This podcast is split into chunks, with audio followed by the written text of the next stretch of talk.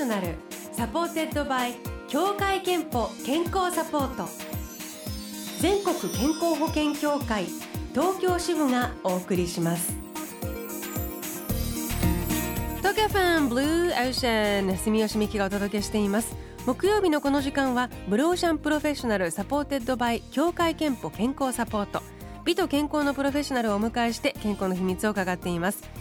今日お迎えしているのは医学博士で国立がん研究センター社会と健康研究センター部長の斉藤博さんです。おはようございます。よろしくお願いいたします。えー、国立がん研究センター社会と健康研究センター部長ということでまさにがんの予防と検診のスペシャリストでいらっしゃいます。がん検診は誤解だらけ何を選んでどう受けるという、えー、著書もお書きになっているんですけれどもあのがんはやっぱり常にニュースになると言いますかあのつい先週もあの歌舞伎俳優の中村獅童さんが肺腺がんであることを公表されました。また歌手の朝倉美樹さんの乳がんのニュースもあったりと、えー、あるんですけれども今日はそのがんという病気についてあとがん検診についてもいろいろと斉藤さんに伺っていきたいと思います。よろしくお願いいたします。えー、日本人の今死因の1位第1位ががんということなんですよねこれはあの知ってる方多いと思うんですけど具体的にどのくらいの人がどんな種類のがんで亡くなっているんでしょうか？そうですねあの男女合わせて年間やっぱり40万人弱378万人が亡くなるという統計がありますね。でその中でもですね男女共通で、えー、多いのは大腸がん、肺がん胃がんといったところですね、これがまあ男女で順番は違いますが上位 3, 3, 3位ないということになりますね。でえーまあ、乳がんもありますが乳がんはまあ5位ですね女性ではですね。うん、でこういった5つぐらいのがんがですねあの合わせると大体この37万人の半分ぐらいになっちゃうんですね。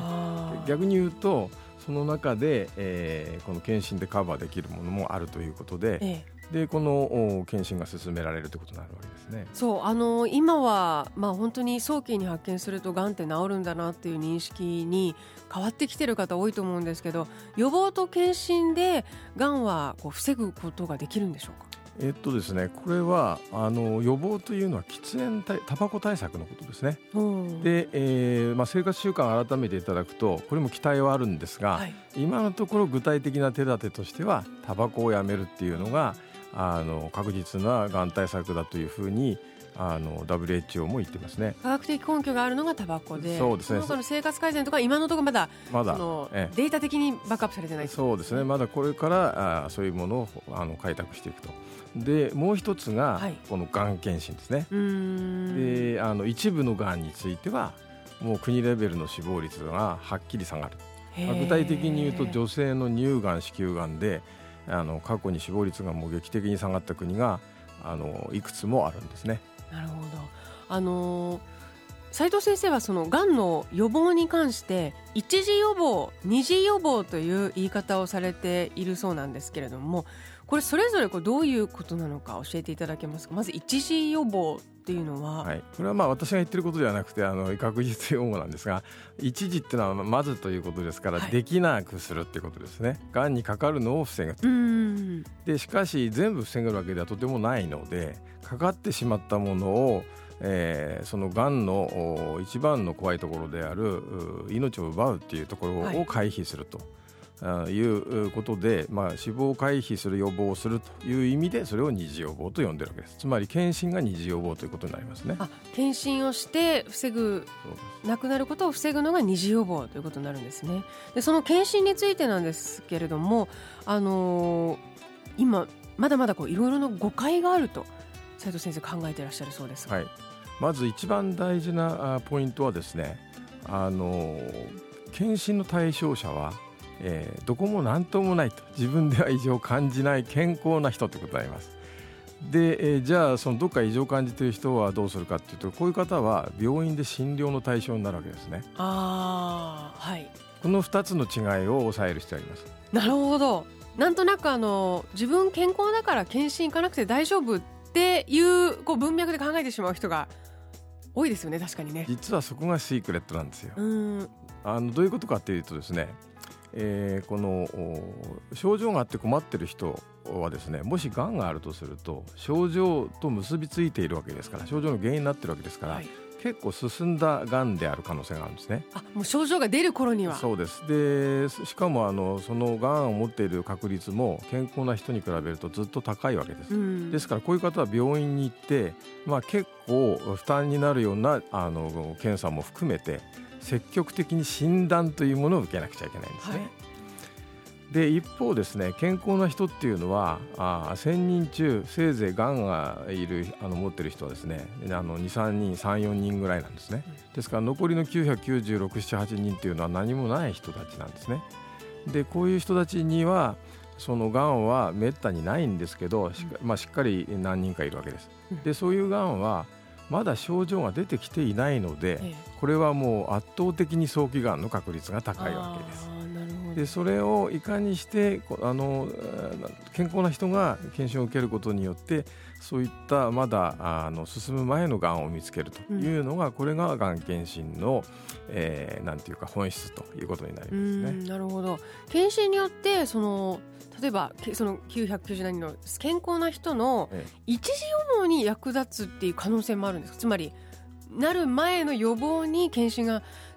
なる可能性があるから、ね、気をここ気をつけてね、みたいな。それはねあのあの一種鋭いご指摘なんですがあの先ほど二次予防っていうのは死亡を回避するっていうことを申し上げたんですが中にはですね一時予防結果的に一予防一時予防にも役に立つものもあるんです。具体的に言うと子宮がん検診と大腸がん検診が科学的にそれが証明されてるんですね、はい、どういうことかっていうと、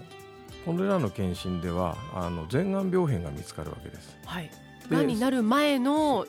ポリープとかその変わった部分ね。でそのがんがどう進行していくかっていうのはがんの種類で違うんですがこれらのがんはあの例えば大腸だとポリープの、まあ、ごく一部ですけどねあのががんに進展していくわけですそういうものを取ってしまうことによって、えー、その後のがんの罹患つまりがんにかかるリスクは減るということが科学的に証明されているそういう意味ではあのこの2つについては、えー、亡くなる危険だけではなくてかかる危険も減らすということにつながります。なるほど。あの現在進められている検査法っていうのもあるんでしょうか？えーとですね、この新しい検診法をですねあのより良い検診法をあの作っていくっていうことは非常に大事なことなんですが、容易なことではないんですね。うんでどうしてかっていうとですね、まあ、さっき言ったように1000人の中に23人しかないがんを残りの997、8人に迷惑をかけないでかつそういう早い状態でなるべく多く見つけるとい。う、はい、あの検査法を作るっていうのは非常に難しいんです。健康な人がまず検診に行くことが大事だとえー、いうことをね今お話を聞いて分かってきました、えー、後半も引き続きがん検診の話を伺います。今日は医学博士で国立がん研究センター社会と健康研究センター部長の斉藤博さんをお迎えしてがん検診の話を伺っています。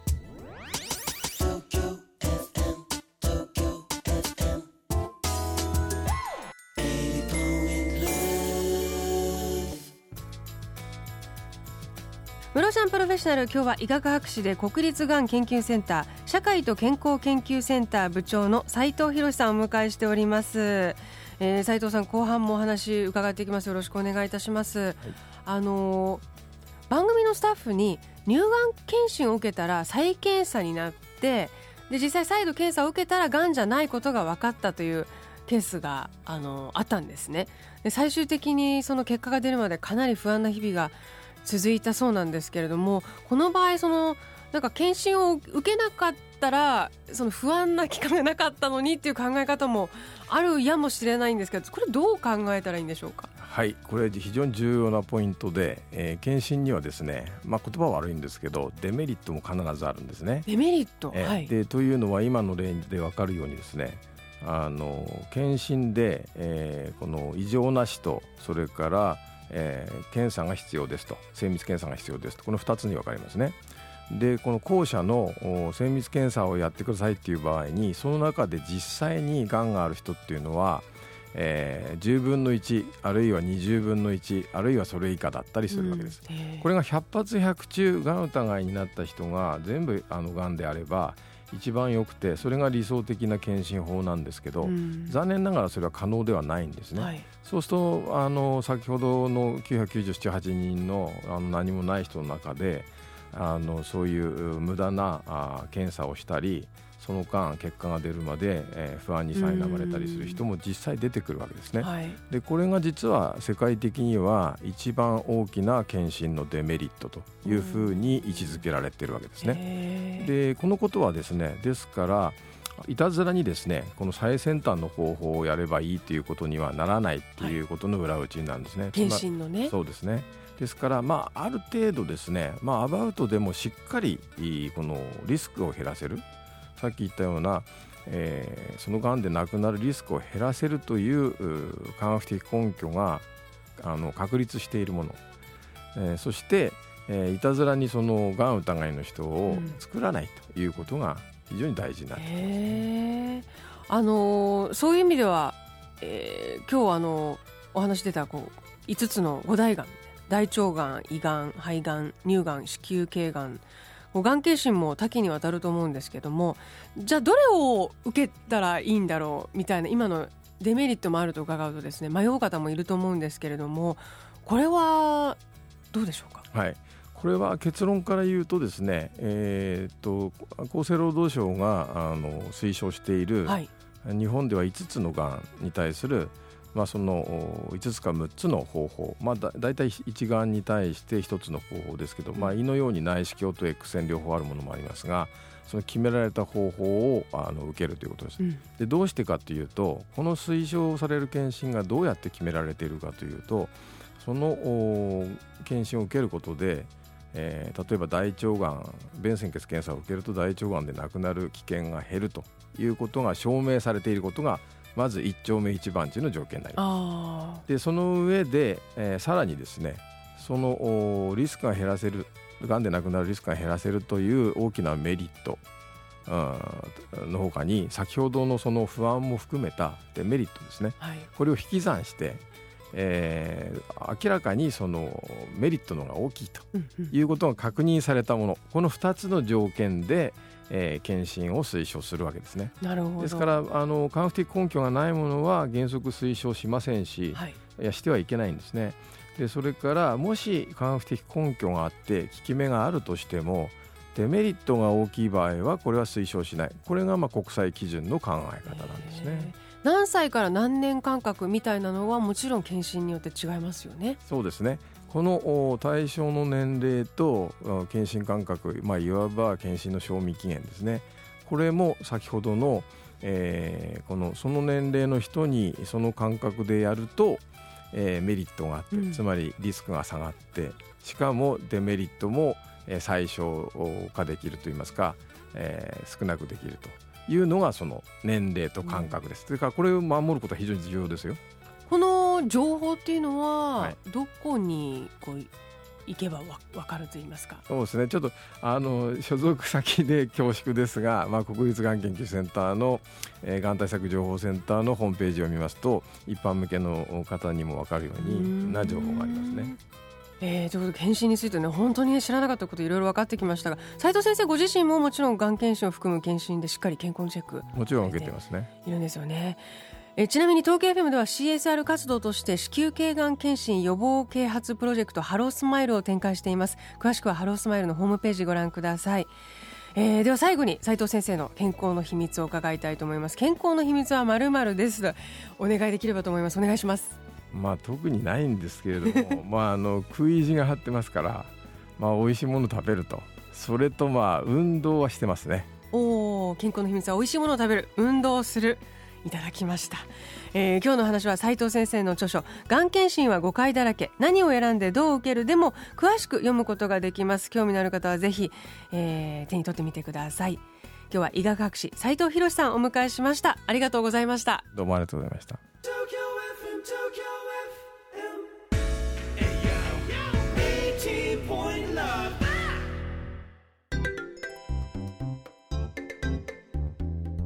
ここであなたの健康をサポートする協会憲法東京支部からのお知らせです。毎年5月31日は世界保健機関が定める世界禁煙デーです。喫煙はがん以外にも心筋梗塞狭心症呼吸器疾患などさまざまな病気のリスクになります。例えば日本の研究ではがんの死亡のうち男性で40%女性で5%は喫煙が原因と考えられています。ですが今タバコを吸っている人も禁煙することによってさまざまな病気のリスクを下げることができるんです。この機会に皆さんも喫煙と健康の関係を見直してみてはいかがでしょうか。 Blue Ocean Professional supported by 協会けんぽ健康サポート。全国健康保険協会東京支部がお送りしました。